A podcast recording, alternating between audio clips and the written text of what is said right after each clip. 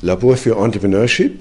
Äh, mein erster Gast heute Abend, Arno Meyer zu Kühendorf. Das klingt so etwas westfälisch, ich glaube so, aber kommen wir vielleicht noch dazu.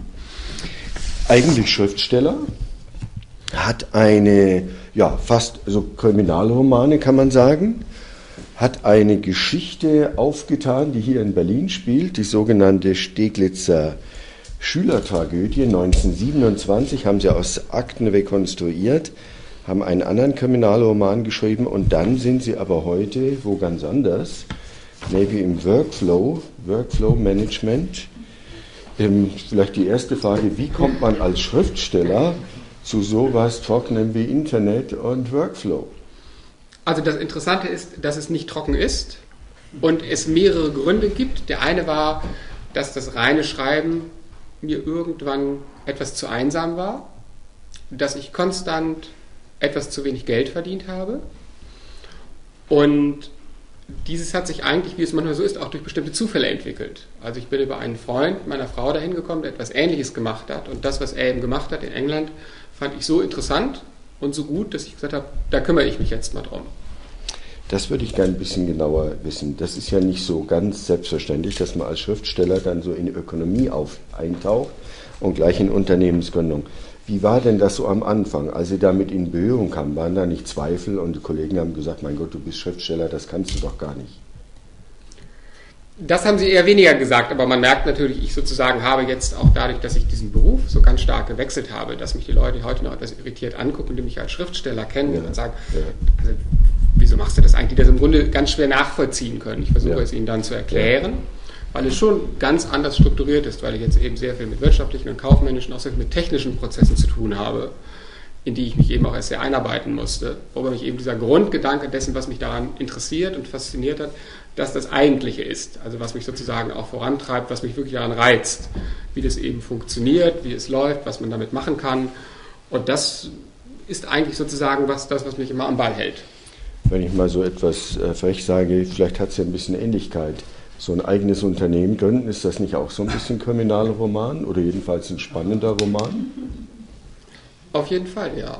Naja, man muss schon sehr immer sehen, dass man alle möglichen Hindernisse überwindet. Und man hat natürlich, also ich habe ja auch mehrere Bücher geschrieben und das ist auch immer ein langer Prozess. Erstmal das Buch strukturieren, es dann zu schreiben und dann dauert es im Prinzip, wenn es geschrieben ist, nochmal ein Jahr, bis es dann erscheint. Also das zieht sich sehr in die Länge.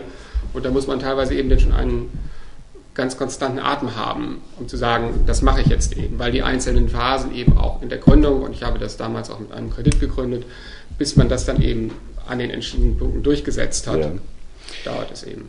Jetzt äh, denken ja alle Menschen, wenn ich ein Unternehmen gründe, dann muss ich mich mit Betriebswirtschaftslehre beschäftigen so wie sie den Romanaufbau, also das Schreiben eines Romans, die Planung eines Romans beschrieben hat, das klingt auch ein bisschen wie Betriebswirtschaftslehre. Ich will darauf hinaus, ähm, hat man nicht eigentlich, sobald man so ein bisschen organisiert und geplant vorgeht, auch schon einen Schuss dessen, was die Betriebswirtschaftslehre beibringen will, auch schon mit dabei, auch ohne dass man sich detailliert mit BWL beschäftigt? Zum Teil ja, wobei also nicht immer sehr stark die Idee vorangetrieben hat. Diese Vorstellung, dass wie es gehen könnte, wie es sein könnte und das andere sozusagen waren alles die nachfolgenden Faktoren. Das ist, war im Grunde genauso wie bei den Büchern, wie bei dieser Schülertragödie, wo ich irgendwann mal auf diese Geschichte gestoßen bin und etwas eben an dieser Geschichte sehr interessant fand. Und gesagt habe, da kümmere ich mich jetzt drum. Und dann habe ich mich gekümmert und dann hat sich das eigentlich mit dem Buch entwickelt. Und da haben Sie recherchiert. Ja. Und dann haben Sie daraus versucht, einen Roman zu machen und der ist sogar verfilmt worden. Ja, auch das. Und äh, wie kann man sich das vorstellen? Also ich kann mir vorstellen, wie man den Roman schreibt oder ich bilde mir ein, dass ich... Ähm, und wenn man das jetzt überträgt, diese Unternehmensgründung, ich würde gerne die Anfangsphase, also wie entsteht so eine Idee und wie ist das bis zum dem Schritt, dass man sagt, jawohl, jetzt gründe ich mit anderen zusammen ein Unternehmen, weil ja einer Unternehmensgründung immer noch Bilder anhaften, so zum Teil bis aus dem Frühkapitalismus und man braucht viel Kapital und natürlich Management und einen Schuss Rücksichtslosigkeit, man braucht ja Durchsetzungsvermögen, also alle so etwas angestaubte Bilder. Hat das nicht auch ein bisschen Schwierigkeiten gemacht? Also gerade als Schriftsteller, dass man sagt, da tauge ich nicht für. Die größten Schwierigkeiten hat eigentlich immer die eigene Ungeduld gemacht, weil viele Prozesse sehr lange dauern. Ob man den Kredit beantragt, ob man Gesellschafter sucht, ob man sich darum kümmert. Und dann ist eigentlich am Anfang auch was ganz Komisches passiert. Ich bin sozusagen mit einer ursprünglichen Idee gestartet und diese Idee hat nicht im geringsten funktioniert. Wie das manchmal so ist. Das war eben eine Idee, die in England sehr gut funktioniert hat, wo ich dachte, die könnte man eben übertragen von einem Markt auf den anderen. Das ging gar nicht und dann musste man sozusagen, das basierte eben auf einer Software und aus dieser Software heraus haben sich dann im Grunde neue Möglichkeiten entwickelt, die ich vorher überhaupt nicht im, ja. im Sinn hatte. Also das ist schon ein bisschen wie beim ja. Schreiben, wo man eine Geschichte vor Augen hat und dann, wenn man es macht und schreibt, ja. entwickelt sich etwas ganz anderes daraus, weil viele Einflüsse von außen eben dazukommen. Ja, jetzt gucken wir mal an, was das ist, Workflow. Also das Wort Flow kenne ich so von diesem Psychologen Csikszentmihalyi, da ist da so ein freischwebender Zustand wo man kaum noch merkt, dass man arbeitet. Workflow ist wahrscheinlich was anderes. Wie könnte man sich das vorstellen? Also das einfachste Beispiel, was sich in den letzten Jahren herauskristallisiert hat, sind vielleicht Anzeigen.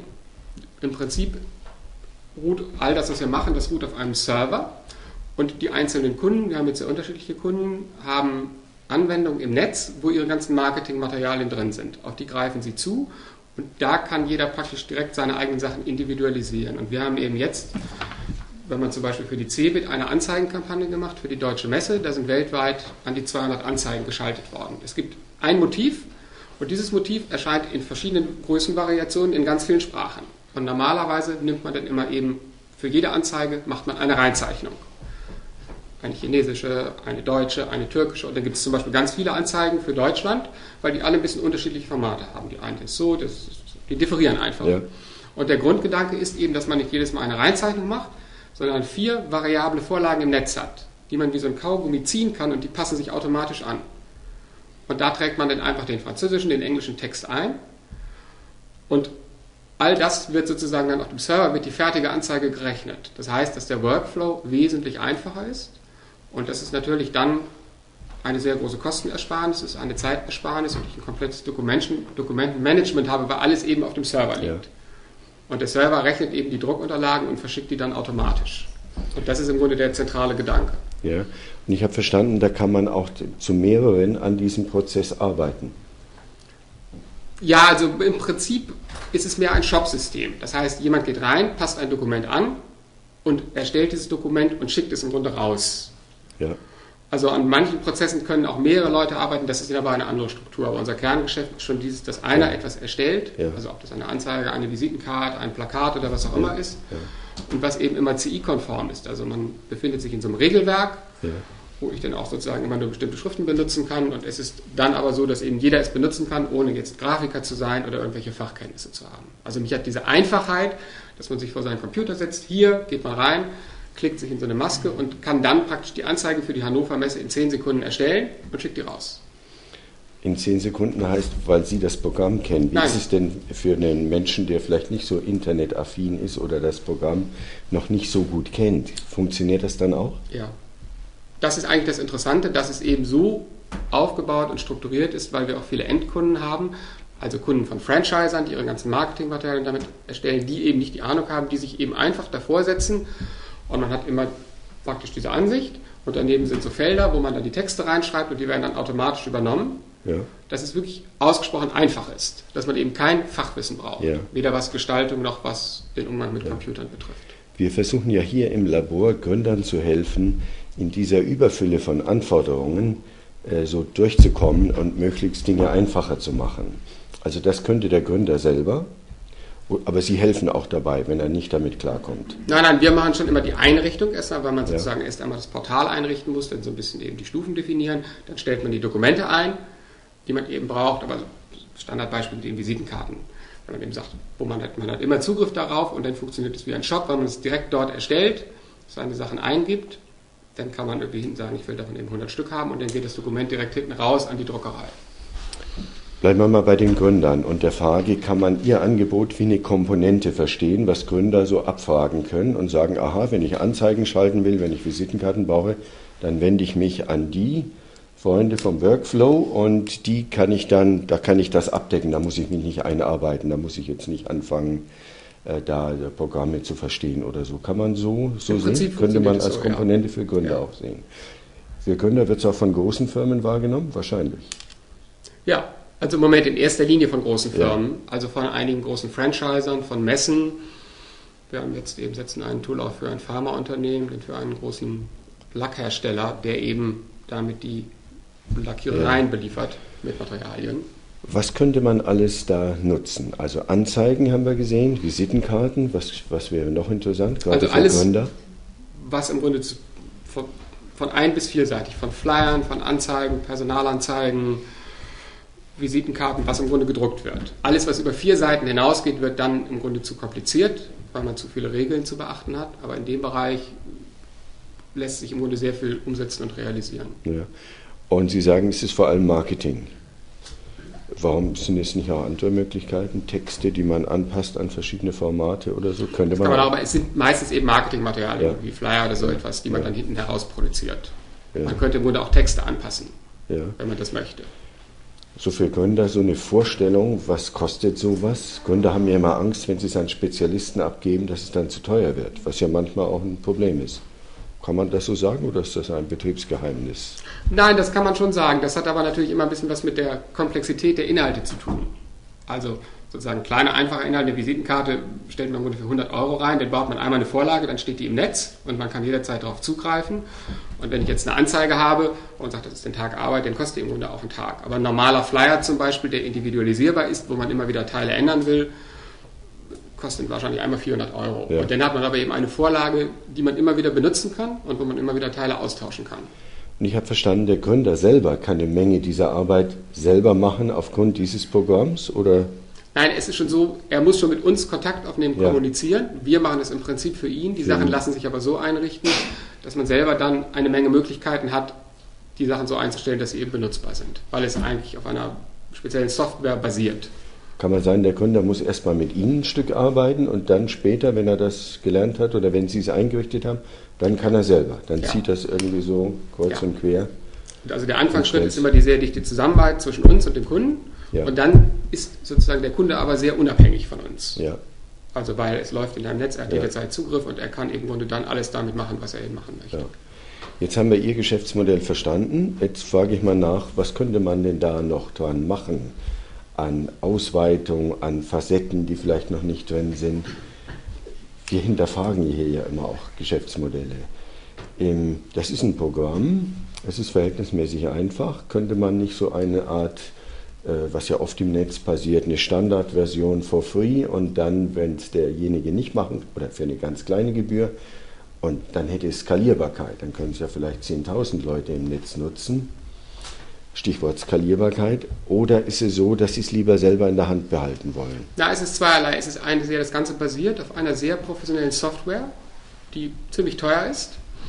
Und diese Software ermöglicht es eben direkt auf dem Server PDFs, Druckdokumente zu erstellen, also sehr ja. professionelle Druckdokumente. Und das, da gibt es wenige Technologien, die das können, die auch alle im Grunde sehr teuer sind. Und was man aber merkt, ist eben, dass zunehmend praktisch daraus Anwendungen sich entwickeln, wo die Leute immer unabhängig, unabhängiger werden. Dass man also Portale im Netz hat, wo schon der erste Schritt ist immer die Zusammenarbeit mit dem Kunden und dann ist der Kunde aber im Grunde sehr unabhängig. Und ja. weil man eben, wenn man so ein Portal sieht, auch ganz viele unterschiedliche Gruppen in unterschiedlichen Looks einrichten kann, die aber alle auf einer gleichen technischen Oberfläche laufen. Ja. Und da wird es im Prinzip hingehen. Das war auch mein ursprünglicher Gedanke schon vor fünf Jahren, dass man eben unterschiedliche Kunden in einer Oberfläche ab wickelt. Also ja. ich habe zum Beispiel eine große Druckerei, die verschiedene Kunden hat und die gehen alle in das gleiche Portal. Aber bei dem einen ist es grün-rot und der hat diese Sachen drin, bei dem anderen ist es blau-gelb, der hat die Sachen drin. Also der eine kriegt gar nichts von dem anderen mit, obwohl die de facto ja. auf der gleichen Oberfläche arbeiten. Ja. Ich habe verstanden, das ist so eine Brücke aus einem also Softwareangebot hin in solche Printmedien. Also das wird auf Papier gedruckt, Zeitungen und sowas. Warum nicht im Internet bleiben? Warum eigentlich noch diesen Weg in die Printmedien? Die sterben doch wahrscheinlich sowieso über kurz oder lang aus. Das Gegenteil ist ja der Fall. Es wird ja mehr gedruckt denn je. Und wenn man sich ja. die Zahlen und die Umsätze anguckt, es wird de facto eben mehr gedruckt, pro Jahr wird immer mehr produziert, weil diese Individualisierung zunimmt. Und da ist, also auch gerade ist es im Moment so, dass ich will nicht sagen, dass wir immer gar nicht nachkommen, aber es ist im Prinzip ein ständig wachsender Bedarf auch an diesen Individualisierungsmöglichkeiten. dass eben auch der, ob das nun der Tischler ist, der seine Dienste eben professionell anbieten kann, oder ob es eben der Lackierer ist oder der Apotheker, dem eben diese Tools zur Verfügung gestellt werden, wo er auf verschiedenste Materialien zugreifen kann. Und gerade Print. Also ich bin jetzt auch nicht so printlastig gewesen, muss ich mein Buch schreiben, aber das ist einfach ein Markt, der sich ja. erstaunlich entwickelt. Ich hatte in meiner Naivität geglaubt, dass es immer weniger Drucksachen gibt. Und das wäre ja eigentlich auch wünschenswert. Und wir haben an der Universität zum Beispiel seit langem im Prinzip, dass wir Materialien nicht mehr äh, ausdrucken oder kopieren und dann die Leute so in ihrem Jäger- und Sammlerverhalten alles mitnehmen, sondern dass man es ins Netz stellt. Dann haben es die Leute auf ihrem Stick oder so. Ist das tatsächlich so oder ist das nur Ihr Eindruck, dass immer noch mehr gedruckt Nein, wird? Nein, das ist tatsächlich so. Ja? Also ja kann man ganz wertfrei feststellen. Es ist, Im Grunde ist es erschreckend, aber es wird eben wirklich immer mehr gedruckt und immer mehr produziert, auch an Menge. Ja. Könnte man da irgendwas tun? Es wäre doch ein schönes ökologisches Anliegen, wenn Sie sagen, wir tun etwas, das, aber das würde das Geschäft im Moment äh, beeinträchtigen. Nein, nein, so muss man das auch nicht sehen. Das entwickelt sich ja weiter. Also diese Prozesse entwickeln sich weiter und im Moment sind sie natürlich einerseits internetbasiert, ähm, aber es geht schon stark eben auch in diese Workflow-Sachen, dass es eben darum geht, Arbeitsprozesse eben zu organisieren. Und das, wenn man das zum Beispiel in diesen Anzeigen sieht, da wird schon wesentlich weniger Papier dann auch wiederum produziert, weil vorher ganz oft diese Korrekturen per Fax hin und her ja, geschickt ja, wurden und ja, all das. Und das ist jetzt im Grunde gar nicht mehr nötig, weil das eben rein elektronisch alles passiert. Und weil eben die Zeitung in Hongkong auch keinen Brief mehr erhält mit einer Druckunterlage, sondern eben eine Mail bekommt und unten in der Mail ist nur so ein Link und über diesen Link holt sich die Zeitung dann das PDF hier vom Server. Also im Prozess wird eine Menge Papier gespart, aber Sie sagen im Output vielleicht auch Hinten heraus wird sehr viel produziert, einfach weil aber der, ob es eben der Gründer ist oder der Maurer, sozusagen die Werbung am Endverbraucher findet eben noch sehr stark über, Papier so statt. Flyer und sowas statt. Wir raten hier immer allen, wir raten hier allen, äh, eigentlich so Papier zu sparen. Ist ja auch kostengünstiger, wenn man ja. über das Internet geht. Und ich habe auch gehört, also eine Statistik, die auch für äh, die meisten Länder gilt, dass der Anteil der Online-Werbung zunimmt zu Lasten der konventionellen Medien. Aber da müssen wir uns noch angucken, welche Statistik jetzt die aussagekräftigere ist. Ich Nein, dachte wirklich, es nimmt ab, ja. Es ist beides. Also die Online-Werbung nimmt sehr stark zu, die Werbekosten, aber es wird eben wirklich mehr Papier produziert und gedruckt. Ja. Also ich stelle es jeden Tag in meiner Tageszeitung fest. Da sind jeden Tag Berge von Werbung drin. Das hat exponentiell zugenommen. Ich schließe daraus, dass Sie noch Tageszeitung lesen. Ich ja. lese alles im Internet, da kann ich mir das schön ordnen. Ja, aber da bin ich eben noch ganz traditionell, das kommt wahrscheinlich vom Schreiben mit den das Büchern. Das kommt mit den ja. Büchern, genau. Vielleicht noch zum Schluss ähm, nochmal genauer, wir haben ja hier viele Gründer, was könnte so eine Komponente sein? Also wenn ich Marketing mache, Flyer, wenn ich Anzeigen schalte, wofür kann ich es noch als Gründer brauchen? Die haben ja doch auch mit äh, Marketing zu tun. Ich muss ja am Anfang auf mich aufmerksam machen. Ich fange von null an, keiner kennt mich. Und ich muss versuchen, ein bisschen Wirbel zu machen und das mache ich über Marketing, klar. Äh, wo könnte man noch helfen? In den Medien, wie kommt man in die Medien rein? Kann man Ihr Geschäftsmodell nicht ein bisschen ausweiten? Sie haben ja Kontakt zu Printmedien. Vielleicht, dass Sie helfen, den Gründer zu beraten oder ihm Kontakte zu vermitteln, wo er vielleicht für sich preiswert werben kann? Klar, das ist aber dann von Fall zu Fall, müsste man einfach sehen, worum es geht, weil es natürlich irgendwie Kontakte ich mittlerweile eben auch ganz unterschiedliche Kunden habe, wo man sagt, für den könnte das oder das interessant sein, ja. die eben auch ganz verschiedenen Bereichen kommen, also eben von Kanzleien über Franchiser und bis zu großen Industriefirmen. Ja. Ähm, vielleicht äh, so noch ein äh, Punkt zu Ihnen selber. Also erst Schriftsteller und dann dieses kleine Firmengründung. Wie ist so der Vergleich? Also der Niki Lauda schwankte ja immer, wenn ich das mal so vergleichen darf, Niki Lauda so zwischen seinen Rennen, Rennen fahren und der Fliegerei, seiner Lauda Air. Und zum Schluss hat er sich für die Fliegerei entschieden. Das war, fand er spannender, Entrepreneurship, als Autorennen zu fahren, obwohl er Weltmeister war. Auch nach seinem Unfall ist er immer noch Autorennen gefahren. Wie ist es bei Ihnen? Nicht manchmal Sehnsucht nach der Schriftstellerei oder sagen Sie, das mache ich als Hobby? Jetzt habe ich mal was Substanzielles, womit ich Geld verdiene.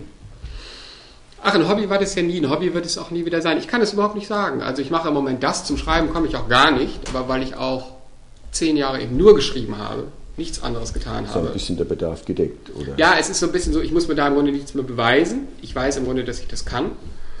Ähm, Und das kann gut sein, dass das mal wiederkommt. Das kann ich im Moment im Grunde auch nicht beurteilen. Im Moment ist aber dieses, also das, was jetzt so an Bewegung herrscht, das ist schon sehr interessant, weil ich natürlich auch beim Schreiben lernt man ja auch sehr viel, wenn man sich mit ganz unterschiedlichen Stoffen beschäftigt. Und so lerne ich im Grunde auch jetzt sehr viel, also über Prozesse, wie Menschen funktionieren, wie Kommunikation wirklich arbeitet und funktioniert. Wie war die Reaktion in Ihrem Freundeskreis? Haben welche gesagt, jetzt spinnt er total? Oder haben die gesagt, endlich macht er mal was Solides, dieses Bücherschreiben, das bringt doch nichts? Wie war denn das? Also die engsten Freunde fanden das eigentlich gut, diesen Wechsel. Und die nicht ganz so engen Freunde, also viele waren wirklich irritiert und hatten immer Schwierigkeiten, das nachzuvollziehen, weil das ja mit diesen Netzwerken was zu tun hat. Und, und Sie waren ja auch bekannt geworden mit dem einen Buch. Ja, für viele ist es dann aber auch so, dass man für sie nicht keine wirkliche Relevanz mehr hat, weil man eben was ganz anderes macht. Und die gucken einen jetzt so ein bisschen an und sagen, ach du, und was kannst du das nochmal erklären, was du machst? Ich habe das immer noch nicht verstanden. Aber das halten Sie aus, das bringt Sie in den ja, ja. Takt. Wunderbar. Ja, ganz herzlichen Dank für alle Gründer. Der Hinweis, hier sitzt eine Komponente für Ihr Marketing. Ganz herzlichen Dank. Vielen Dank.